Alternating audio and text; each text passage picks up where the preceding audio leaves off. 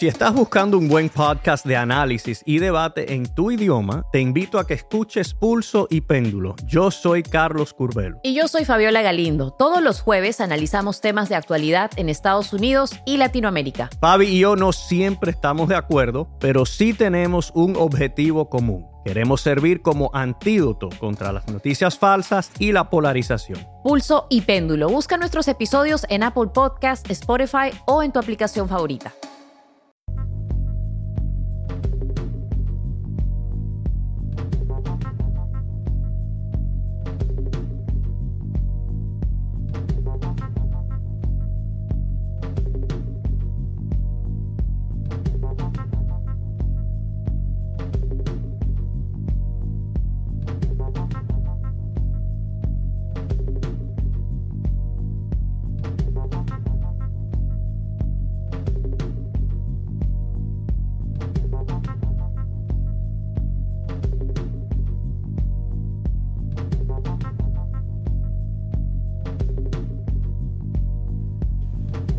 Hola a todos y bienvenidos a Fuera de Series Review, el programa de Fuera de Series donde cada semana comentamos, debatimos sobre nuestras series favoritas.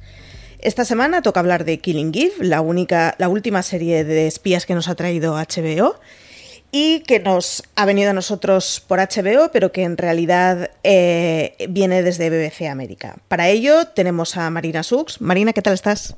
Muy buenas, Marichu, ¿qué tal? ¿Cómo estás? Bien, estrenándome. y a Valentina Morillo, ¿cómo lo llevas? ¿Cómo llevo que ¿La vida o la vida sin Killing Eve? Son dos cosas diferentes. Intento sobrevivir. Eres una fan acérrima de la serie, o sea que... Estoy borracha Yo soy de Exacto. Yo soy Maricho Lazábal y esto es Fuera de Serie Review. Ya sabéis eh, que en Fuera de Serie Review es donde analizamos, opinamos sin problema. La dinámica es siempre la misma, una primera parte libre de spoilers, de unos cinco minutillos. Y luego ya sí, después de cuando os avisemos, spoilers abiertos y entonces ya se puede destripar libremente. Eh, Valen, ¿tú qué has ido haciendo el seguimiento de más artículos en fuera de series? ¿Qué te ha parecido? A mí que me ha parecido maravilla absoluta, serie del año. Si lo hubiesen estrenado el 1 de enero ya sabía que era serie del año. Me ha encantado. Es una serie que está hecha para, para disfrutar y rompe muchos estereotipos. Se nota muchísimo la mano de su creadora, pero sobre todo es para esas personas que a veces se debaten entre series para que los entretengan o series que estén bien hechas, esta lo tiene todo. ¿Y a ti, Marina, te ha gustado? ¿No te ha gustado? ¿La recomendarías? Eh, sí, yo sí que la recomendaría porque, como dice Valen, es que ha sido muy entretenida. Es una serie que en ningún momento son muy pocos episodios, porque solo son ocho de la primera temporada, pero en ningún momento te aburres. En todos los capítulos pasan muchas cosas. Es muy divertida, lo cual le da un plus extra. Yo creo que sobre todo lo más, eh, lo más destacable de Killing Eve ha sido justo eso, el tono. Ese tono que tiene de estar, estar contándote eh, cómo hay un agente del MI5 británico que está persiguiendo a una asesina internacional y lo que podría ser una cosa muy seria y muy deprimente, como que ellos logran darle un tono de comedia negra, ligero, así, divertido, que está, está bastante logrado y no es fácil de conseguir, la verdad.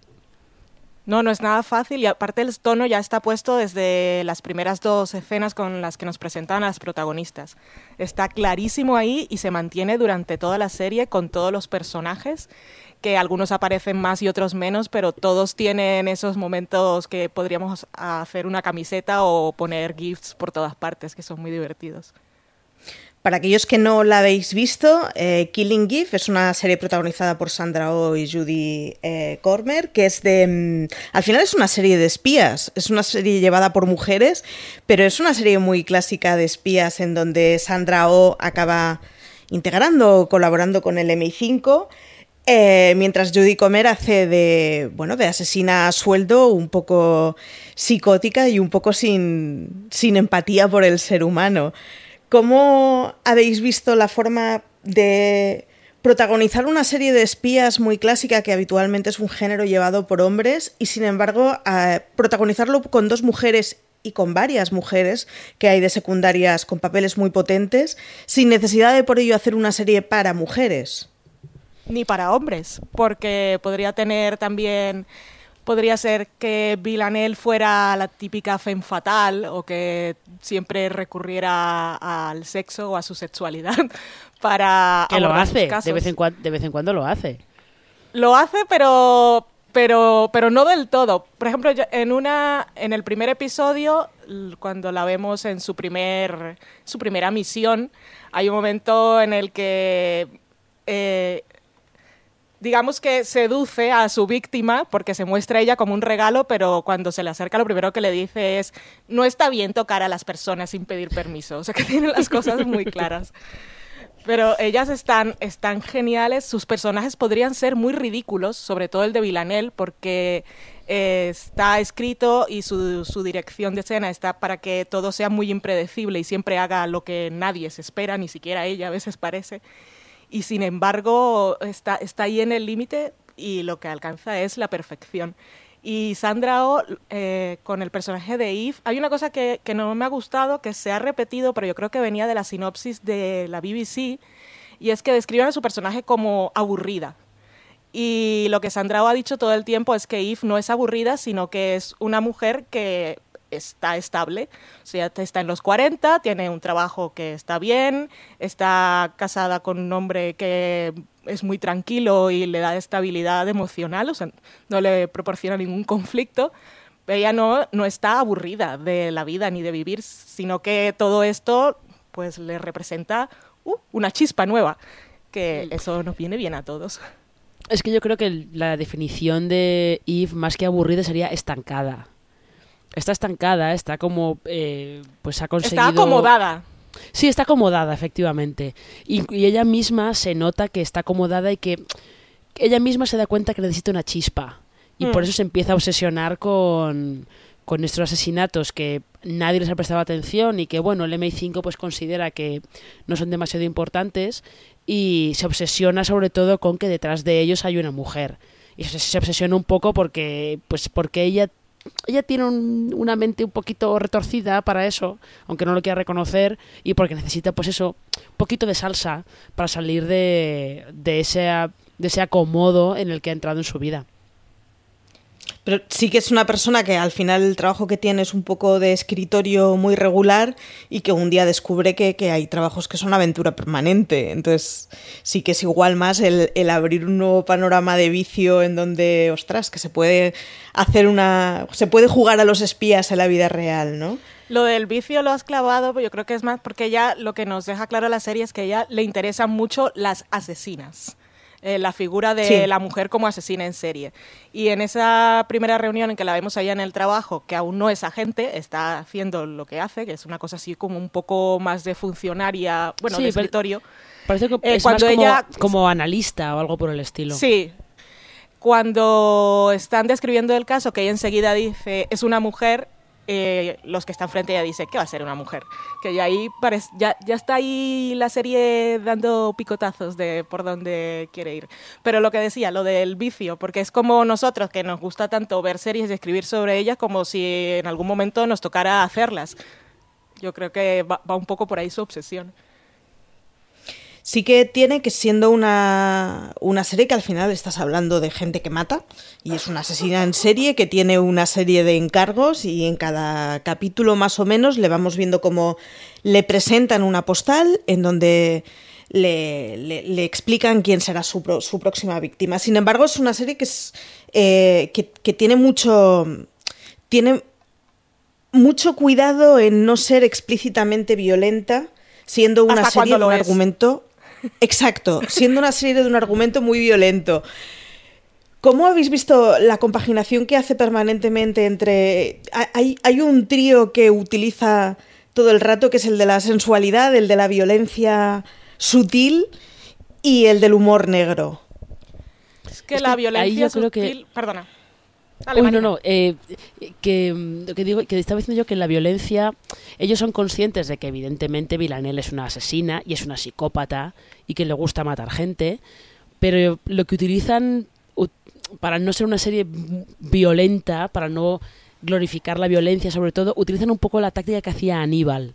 Aníbal, para que la serie no fuera muy violenta contra los asesinatos del Dr. Lecter, lo que hacía era los convertir en una ópera era una, una instalación artística directamente, con lo cual era otra cosa, estabas viendo otra cosa, sabías que estabas viendo una ficción y que aquello no tenía nada que ver con el mundo real. Y en Killing Eve yo creo que al hacer que Villanelle tenga como esa, esa característica de diversión, que a veces es un poco como una niña grande, un poco, es el humor desactiva un poco que puedas considerar, que, que, tú puedas pensar que es una serie extremadamente violenta, ¿no? Porque en realidad matan a bastante gente en Killing Eve. Pero me parece que justo eso, al buscar el lado de, de la comedia negra y elevar un poquito la realidad de, de, la serie, lo que hace es, no desactivarlo, pero lo que hace es que no, no te sientas como si estuvieras viendo una cosa muy realista, muy deprimente y muy sangrienta. Y como está contada, los asesinatos están contados desde el punto de vista de Villanelle, y ella es una mujer que hace muy bien su trabajo y sobre todo lo disfruta. O sea, esa parte de la diversión y del humor negro viene porque es que para ella es su, su trabajo divertido del que habla en el último episodio. Esto no es un spoiler, es una frase. Eh, y por si acaso, que sé que estamos en esa parte. Pero eso, como es su punto de vista y ella lo que está haciendo es siempre lo mejor que puede y disfrutándolo al máximo, y cada, cada misión la, no sé, la ejecuta de la forma perfecta, como ella piensa que debe ser, cada una es diferente, pero sí que vemos, no vemos la violencia, porque sí que hay un, eh, hay un asesinato creo que es en el cuarto episodio, digamos a mitad de la serie, en el que vemos eh, la resolución, sin que sea gráfica, vemos sangre, pero sabemos lo que ha pasado y eso es muy violento. Pero no vemos cuando está ocurriendo. Entonces esas partes se las salta. El primero incluso es mm, uno de esos que a mí me da cosita porque es a un ojo. y, y, o sea, la violencia está, pero es que estamos tan maravillados por cómo lo hace y por su cara de placer se nos olvida eh, la violencia que hay detrás de todas las cosas. Y yo creo que también es porque eh, los objetivos que ella tiene, toda la gente a la que tiene que matar, de algún modo han hecho algo malo. Es, es un poco la táctica Dexter, en la que Dexter solamente mataba a otros asesinos eh, y aquí ella, toda la gente que mata, han hecho algo malo siempre. O es o un mafioso, o un tío que tiene unas conexiones con determinados delincuentes. Eso también es como parte del juego para que no sea todo pues para que no pienses que estás viendo una cosa muy muy no sé cómo decirlo es que está jugando un poco en el más o menos en la liga, más o menos, salvando las distancias, en la liga de, de Quentin Tarantino, que estiliza mucho la violencia de tal manera que la realidad de sus películas está aumentada, como dicen los yankees, no es una heightened reality y tú ya sabes que eso no es real, que eso es todo ficción. Pero sí que hay por lo menos un asesinato que no, o sea, que hay una víctima real que es fruto de su impulsividad y que es lo que marca su relación a partir de entonces con Eve. Efectivamente, sí. Si os parece, pasamos a escuchar el tráiler. Continuaremos sí. con el programa después de él, ya sí con spoilers, así que recomendación, si no has visto la serie, este es el momento en el que debes pausar.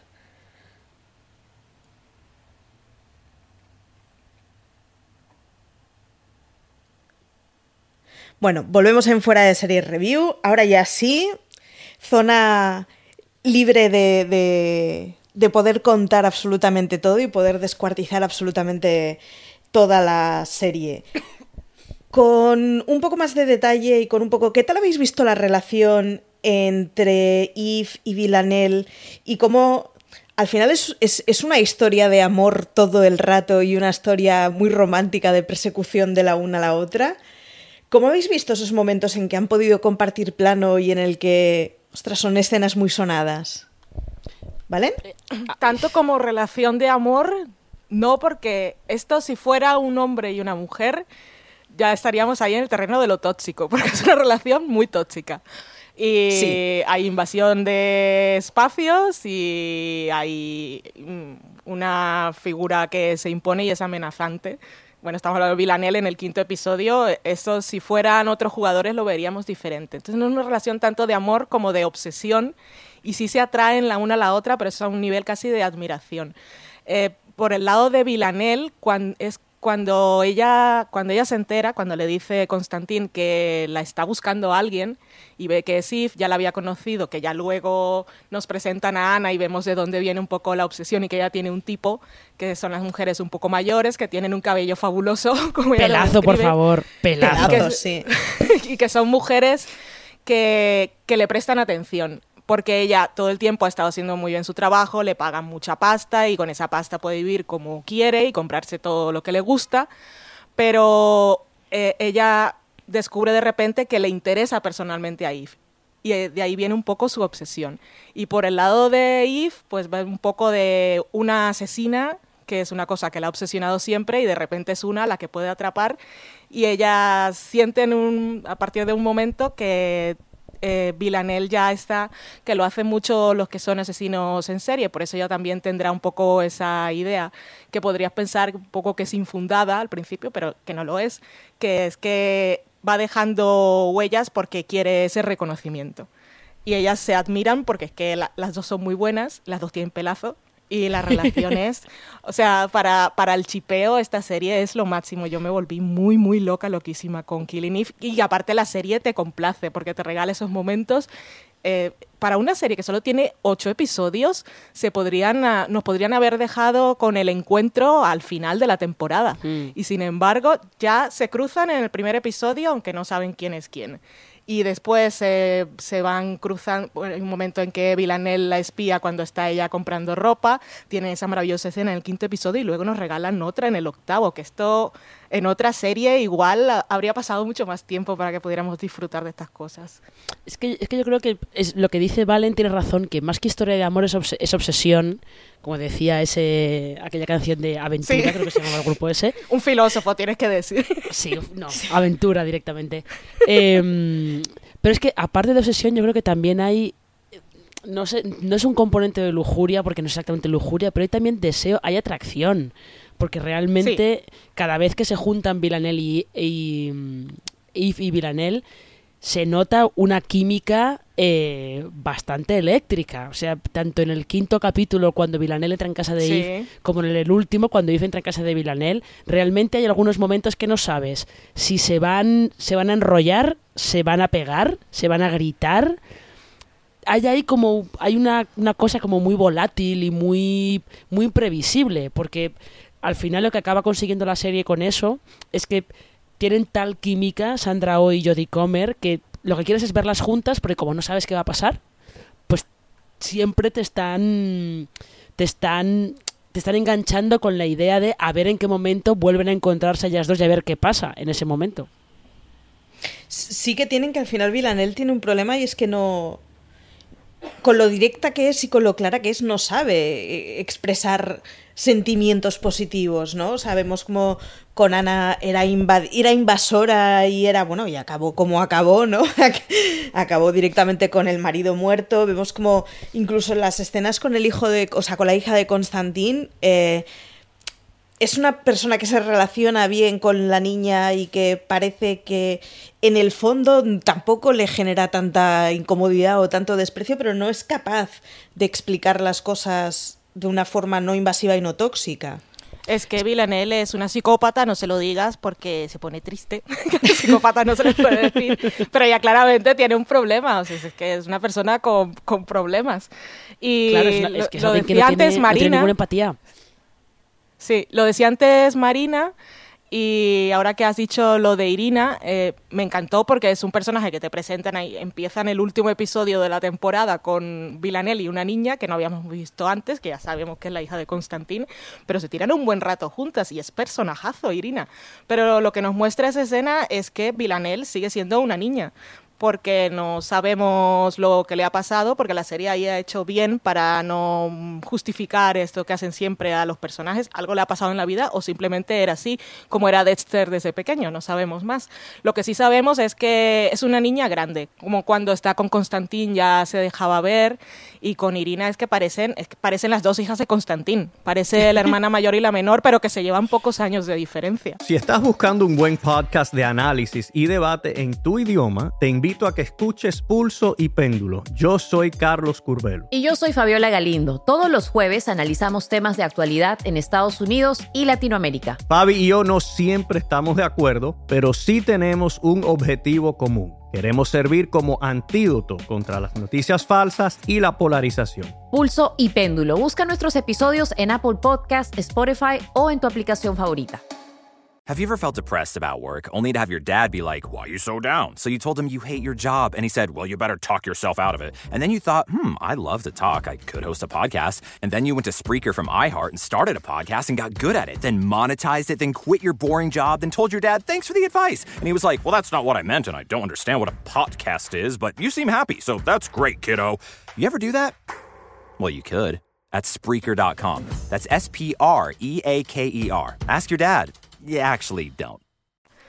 Sí, es que, lo que pasa con Villanelle es justo lo que dice Valen, como es una psicópata, no tiene empatía, eh, no es capaz, cuando siente algo, no es capaz de reconocer qué es lo que está sintiendo, no lo sabe, no tiene herramientas para entenderlo, para procesarlo, para actuar de, eh, de una manera acorde a esos sentimientos, entonces eh, es ca- yo creo que sí que sí que es capaz de identificar, por ejemplo, lo que es el eh, la lujuria, podríamos decir directamente, porque hay varios momentos en los que la serie sí que nos muestra a Villanelle pues eh, en la cama con dos chicos o cuando se enrolla con el con el vecino español de, de enfrente, del piso de enfrente, pero hay sentimientos que ella no, no tiene las herramientas para para, mm, para entenderlos, porque hay muchos de ellos que mm, ella no, no puede sentirlos, lo único que hace es imitarlos. Entonces, claro, eso también condiciona mucho la manera en la que se relaciona con, con los demás y con, sobre todo en relación a, a Eve.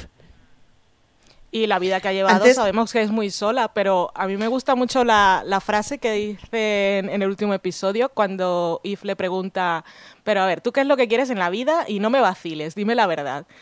Y, eh, y ella viene a resumir, es muy psicópata, pero es que resume lo que queremos todo en la vida. ¿Qué quieres? Pues una vida, una vida feliz. Bueno, feliz no. Una buena vida, un piso guay, un trabajo divertido y alguien con quien ver películas. Que eso aparte se lo dice a Constantín, creo que en el primer episodio. O sea, Villanelle sí, le gustaría tener a alguien, pero ella no tiene ni idea cómo y, y, como dice Marina, no tiene las herramientas, pero es que mm, en su vida ha vivido ningún tipo de relación personal, emocional, ni, ni con padres, o sea, ni con la familia, ni con ninguna persona. Su sexualidad pues es activa, es una persona además de- muy fluida, o sea que solo está con las personas y le da igual género y, o la condición sexual. Y, pero eso, para no, no conoce la intimidad. Mencionabas antes, Valen, la relación con, con Constantine y cómo parece casi una relación de padre e hija. Recordamos que Constantine al final es su jefe más inmediato, es aquel que le, que le hace los encargos. Eh, ¿Cómo habéis visto esta tensión que hay permanentemente entre los dos que no sabes si se van a pegar un tiro o se van a dar un abrazo? Ay, me preguntas a mí, perdona. sí, sí, Eh, perdón. Eh, a ver, la relación con Constantin, yo al principio pues la veía con un poco de recelo porque para mí era su controlador. Pero sí se dejaba ver allí que era la persona que era como más permanente en su vida, o sea, el único punto de referencia que tenía siempre, y sí se veía una figura de padre e hijas, sobre todo por parte de él, pero ella en un par de ocasiones dice, y creo que lo vuelve lo repite, bueno, lo dice en el último episodio, nunca, nunca hemos tenido sexo, qué raro. Para ella todas esas cosas son muy raras, pero, pero sí que es una relación que él parece que la cuida. En la escena que ella, cuando ella le dan la misión de matarlo, que es una de las, de las grandes escenas de la serie también, cuando se encuentran, cuando él va a su casa, que piensa que ha matado a alguien, y tienen esa charla maravillosa, que es una charla, una escena de esas que yo digo de Schrödinger, porque todo lo que se dice es mentira y verdad a la vez porque eh, el Constantín le está diciendo que sí, que ella es para que ella es para él lo más importante y tal, que eso es verdad, pero es mentira, porque él también tiene su familia y también sabe que ella lo va a matar. Pero ella también lo está mirando con esa cara de necesito que me digas que soy importante. Es una relación muy complicada. Constantín crece mucho conforme los episodios, sobre todo cuando llegamos a Rusia, que ya os dejo hablar porque es que si no yo puedo estar hablando de Killing Eve la vida, pero Caroline no nos, no nos olvidemos de ella. Ay, Caroline, Caroline es, maravillosa y Kenny ha sido, ha sido genial. Kenny ha sido toda una revelación. No, es verdad que la relación entre Constantine y Villanelle es complicada, porque es que además, eh, no sé si os acordáis, creo que es el segundo episodio que mm, él la obliga a pasar una revisión psicológica y él está realmente preocupado por ella, porque le dice, no, no tienes que pasarla, porque si no, no sé qué te va a pasar. Si los jefes consideran que ya no eres apta para estas misiones, no sé qué te va a pasar, qué te van a hacer, tienes que pasarla. O sea, realmente Constantine es un, es un tipo eh, bastante peculiar. yo creo que si sobrevive a esta primera temporada, que no está clara la cosa, eh, no. Yo que realmente habría sido alguien que habría estado bien verlo más adelante, sobre todo verlo cómo podría haber, sobre, cómo podría, eh, qué papel jugaría teniendo en cuenta que la temporada termina con Villanel huyendo. Entonces, no sé yo. Hay, eh, hay, un personaje del que no hemos hablado, creo que lo hemos mencionado en algún momento, pero vamos, que es la jefa del MI5, Fiona Shaw, eh, mujer de armas tomar, que al final resulta que en fin ha tenido un pasado de lo más crápula con, con absolutamente todos los que nos desde, van presentando. Desde luego, desde luego se lo ha pasado bien, Caroline, ¿eh? Se lo ha pasado muy bien. ¿Cómo, es una ídola. ¿Cómo habéis visto a este personaje que al final... Eh, de entrada nos lo presentan como una persona muy inalcanzable. Recordad que, la amiga de, de Eve está platónicamente enamorada de ella o de lo que representa su cargo. Eh, ¿cómo os, ¿Qué os ha parecido a medida que la íbamos viendo de una forma mucho más cercana? ¿Marina? Yo creo que ha estado bien. Eh, ha estado bien la manera en la que en la que te desmontan un poco al personaje según avanza la temporada. Porque al principio solamente la ves como la jefa, esa jefa ahí como un poco nebulosa que representa todo lo que Eve está buscando porque cree en ella y le da la oportunidad de buscar a Villanelle y luego te la desmontan y lo que te, sobre todo cuando te desvelan que Kenny es su hijo, que te quedas como, perdona. y ya... es que es escenaza. Eh, mira, por favor. Porque porque llega If, está buscando a Frank, ha descubierto que es un traidor, llega de repente, está, está en una cena, pasa, pasa, y está el eh, Kenny ahí sentado, que es su hijo, y Carolina le dice, sí, es mi hijo, pero ahora no vamos a hablar de ello, ya está, ya te has enterado, lo nuestro. Mira, es, es, es buenísima. Pero es buenísima porque además es como ella dice, bueno, tenemos este objetivo, vamos a cumplirlo. Eh, y todo lo que no sea relevante para el objetivo, no tienes por qué enterarte. Con lo cual, ¿es relevante para que pillemos a Villanel que ella haya estado liada con Constantine en el pasado? Ella cree que no, con lo cual no se lo, no se lo dice. Sin ah, embargo, habla con mucha con mucho desparpajo y con muy poca vergüenza de, su pasado y de sus conquistas, pero Porque sí que va no tiene ninguna. Exacto. pero sí va como racionando las, las noticias. Pero eso, si ni siquiera había dicho que era su hijo, es que a nadie le importa. Pero Caroline está muy bien, pues sí, la, eh, como antes de que la veamos, ya está. Eh, se llama Elena, ¿no? La, la, la compañera de trabajo de Eve. Mm, no me acuerdo, con lo cual voy a suponer que sí. Creo que sí. Bueno, digamos que Elena. Eh, que van las dos ahí a estar y ella está ahí, oh, todo modo fan, como soy yo. Y vemos a, Fiona Shaw, a Caroline muy seria en la reunión y tal, pero luego al final del episodio tenemos esa escena con Eve en, la tienda del barrio de al lado, que van ahí a comprarle, bueno, a comprar leche no, la va a buscar a su casa y si necesitas leche no, ven acá que te cuento una cosa. Y que es todo como muy doméstico y muy cotidiano, pero ella al principio habla como muy poco, la cara no expresa nada, pero es que cada frase es oro. En ese capítulo le dice algo así de, compra leche porque si no tu marido va a pensar que eres un agente. Y If le dice, nunca pensaría que soy un agente. Ella dice, todos los hombres son así. Antes pensarían que tienes una far, una fer, antes de creer que eres un agente. Sí, además de hecho creo que... y la, frase aquella de... ah, no, la frase de... Di, di, di socorro. no, es que es una frase que me hace mucha gracia, que es cuando ya van a reunirse a su centro de operaciones, que es un poco así cutre, o, es cuando Rusia. Bueno, total, que Caroline le dice algo así que en este sitio vi una vez una rata. bebiendo una lata de Coca-Cola. Sí. Con Hace las dos manos. dice, La tenía agarrado con las dos manos y yo, pero ¿qué dices, mujer? La ola. Sí, sí, sí. No, Caroline es. Pero Caroline está muy bien, no solo por el personaje, sino por Fiona Shaw.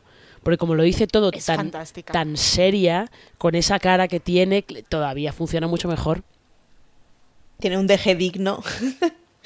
Eh, recordamos que Killing Eve ha sido ya renovada para una segunda temporada. Acaba una primera temporada muy tensa, muy... Ostras, esa, esa escena de tranquilidad en, en la cama con las dos protagonistas de que bien está todo de golpe se tuerce. Eh, ¿Qué esperáis para la próxima temporada y para el próximo año? ¿Vale?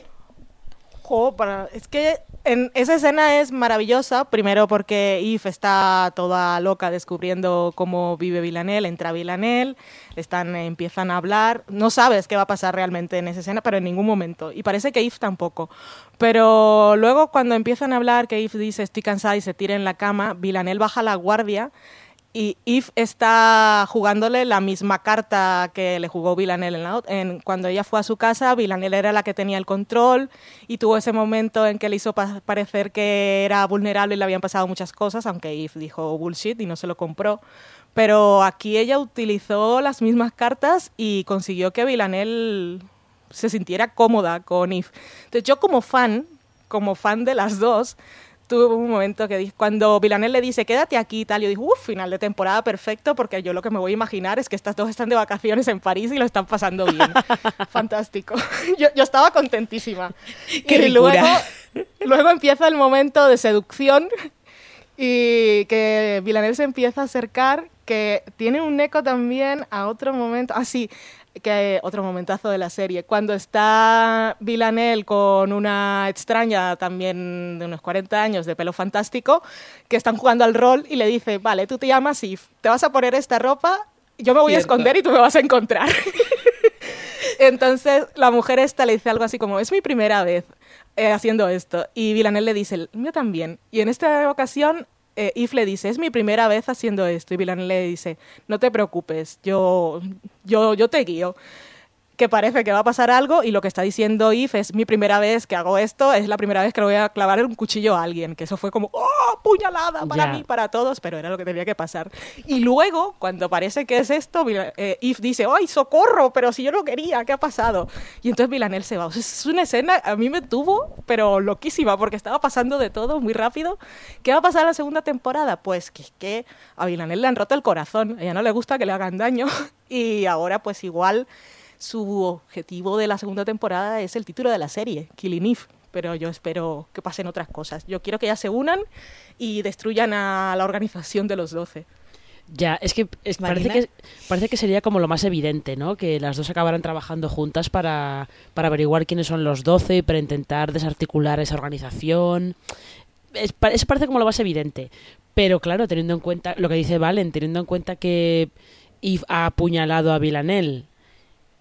Eh, un poco además, hasta Eve se sorprende de que, haya- de que lo haya hecho, ¿no? Porque es una cosa que no. con lo que yo no contaba, probablemente. Entonces, mm, pues Dios sabe qué puede pasar. Porque no solamente es que Villanelle está herida y ha huido, sino que además Eve ha perdido la confianza de Caroline también. Sí, Así que está la cosa un poco. Bueno, está la cosa pelúa, como diría una amiga mía, para Eve. Lo tiene, lo tiene complicadillo ahora. Sí que está la además vecina lo ha vivido todo. To- Por cierto, sí, esa, vici- esa vecina con la mejor mirilla. eh, sí, sí que les pasa que a las dos al final están, bueno, se han quedado muy abandonadas, porque Villanelle se ha quedado muy abandonada de, de los 12, de los encargos. Recordemos que, bueno, se ha cargado a uno de sus superiores que duró cinco minutos. Y al otro, en fin, no es que hayan acabado como muy buenos amigos. Y, y Eva, a su vez, eh, no sabemos si tiene el IMI5 detrás, no sabemos si tiene a su marido detrás, no sabemos muy bien qué es lo que está pasando en su vida. Sí, pero. sí, pero- están las dos. Perdón, Marina. Valen. No, es que antes no te he escuchado bien a ti, Marichu, y yo no sabía si se había quedado en silencio. Pero Ah, vale, que tranquila. asumo eh, que he entendido que decías que las dos estaban, en, bueno, en puntos opuestos, pero en la misma situación. Y es sin trabajo, sin saber en quién confiar y, Y perseguidas. Villanelle sin Constantine, perseguidas las dos, y Eve está con su relación, pues, en un punto bastante muerto. Sí. Marina. Sí, eh, no, es que es, es cierto, están en una situación parecida eh, porque el mundo de las dos se ha ido por el desagüe, claramente. Que Villanelle es una fugitiva de los 12 que probablemente van a ir a intentar matarla. Eh, y luego Eve, es cierto que Eve ha contribuido a destruir ella sola todo su mundo con su obsesión por Villanelle y por ir por libre, no hacer, no seguir las órdenes de Caroline. Entonces, bueno, yo sigo con mi idea esa de que acabarán en algún momento uniéndose para ir contra los 12. Pero hasta que lleguen a ese punto, a saber lo que pasa. O sea, yo creo que en la segunda temporada sí que va a haber un juego del gato y el ratón, probablemente al revés, en el que Villanelle se dedique a perseguir a Eve y no como hemos visto en la primera temporada, que era Eve la que perseguía a Villanelle. Ujú. Si os parece, entonces, llegamos hasta aquí hoy. Eh, muchas gracias, Marina, por estar con nosotros. ¿Alguna cosa que te haya quedado en el tintero? Eh, no, yo creo que eh, hemos lo hemos comentado más o menos todo. A mí me ha resultado la primera temporada muy disfrutable, realmente eh, está muy bien manejado el tono, sobre todo de la serie. Ya sabéis que la, que la creadora de, de Killing Eve es Phoebe Waller-Bridge, que es la creadora de Fleabag también. Eh, y que yo lo que espero, espero, es que esta serie se lleve muchas nominaciones a los Emmy, porque realmente lo merecen. Además, eh, si podéis, buscad alguna entrevista con Jodie Comer hablando de Killing Eve, porque vais a flipar con el acento de Liverpool que tiene. vais a flipar en colores. Muchísimas gracias también a ti, Valentina. Ya, bueno, ya nos has dejado claro que la serie te ha chiflado. ¿Alguna cosa que quede por contar? Pues por contar, seguro que quedan muchas cosas, pero creo que hemos resumido bastante bien. Esta es una serie, los que nos están escuchando asumimos que la han visto y Si no, es ya una tarde. serie que tenéis que recomendar a la gente porque son de esas que si te preguntan qué serie veo vas a quedar muy bien siempre. Para fans de Phoebe Waller-Bridge, en Netflix está su primera serie que fue Crashing, que es una comedia, son seis, min- seis minutos iba a decir, uh, qué poco. Eso- seis eso es un- episodios. eso es un anuncio. eh, Sí, fue eh, la, emitieron justo antes de Fleabag, esta fue de Channel 4. Es una comedia de esas que parece y es muy de esas británicas sucias, un poco gamberra, pero que se ve muchísimo el toque de Phoebe Waller-Bridge. Y ella también es una de las protagonistas y está muy bien. Se ve es- esa cosa que le obsesiona tanto de las mujeres que tienen ese punto de, de autodestrucción, no de drogas y esas cosas, sino de que, que realmente se autosabotean a sí mismas. Y, y es una comedia que es muy divertida eh, y tiene personajes que parece que van a ser muy el estereotipo, pero todos tienen una cosa con la que te sorprenden. Lo único malo es que es de esas comedias británicas que hacen una primera temporada y luego ya vemos si continúa y queda totalmente abierto. Y no ha continuado. Y en el punto en el que tenemos a Phoebe no va a continuar porque tiene muchas cosas en su plato. No tiene pinta. Pero aún así vale la pena verla. Y es que si sois fans os vais a quedar contentos. Pues muchas gracias también a todos los que estáis al otro lado escuchándonos. Eh, nosotros recordamos que nos podéis seguir en fuera de series.com, que comentar que estamos con el expreso a Westwall en el que se está analizando cada semana el capítulo en YouTube, así que os podéis suscribir a youtube.com barra fuera de series. Y por último, recordaros el enlace de afiliados de Amazon, ya sabéis, muy sencillito, fuera de series.com barra Amazon. Así que con esto, hasta el próximo programa. Daddy.